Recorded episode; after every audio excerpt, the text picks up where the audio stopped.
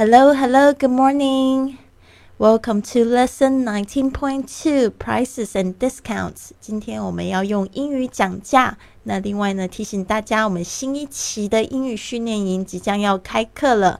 如果你要想要加入我们的这个训练营，然后听到这个本课程的精简版，还有录制你自己的声音，给我们专业老师帮你正音，说出更美好的这个英语发音呢，请不要忘记可以到我们的贵旅特上面参加我们的这个训练营，可以直接回复训练营，就可以得到这个最新的课程消息了。好的，我们来看一下 Number One，How much？How much？多少钱？How much？Two，How much is this？How much is this？这个多少钱？How much is this？Three，What about the price？What about the price？价钱怎么样？What about the price？Four，How much do you say it is？how much do you say it is？你说这个要多少钱？How much do you say it is? Five. What's the price of this? What's the price of this? 这个定价多少？What's the price of this? Six. How much for two? How much for two?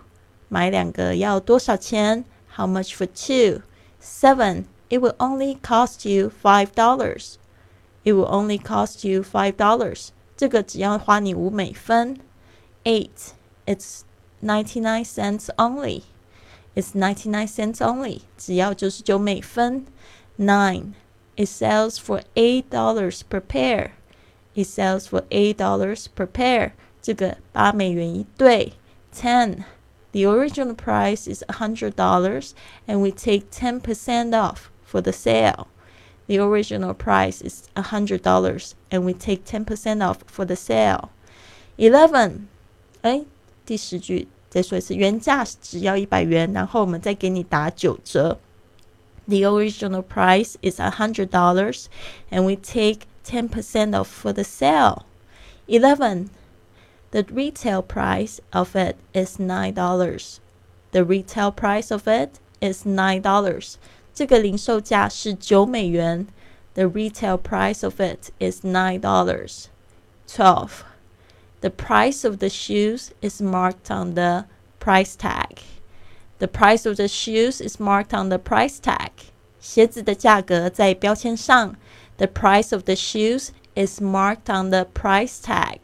好的，有参加这个训练营的同学，别忘了交交你的录音作业哟。 I'll see you soon and have a wonderful day.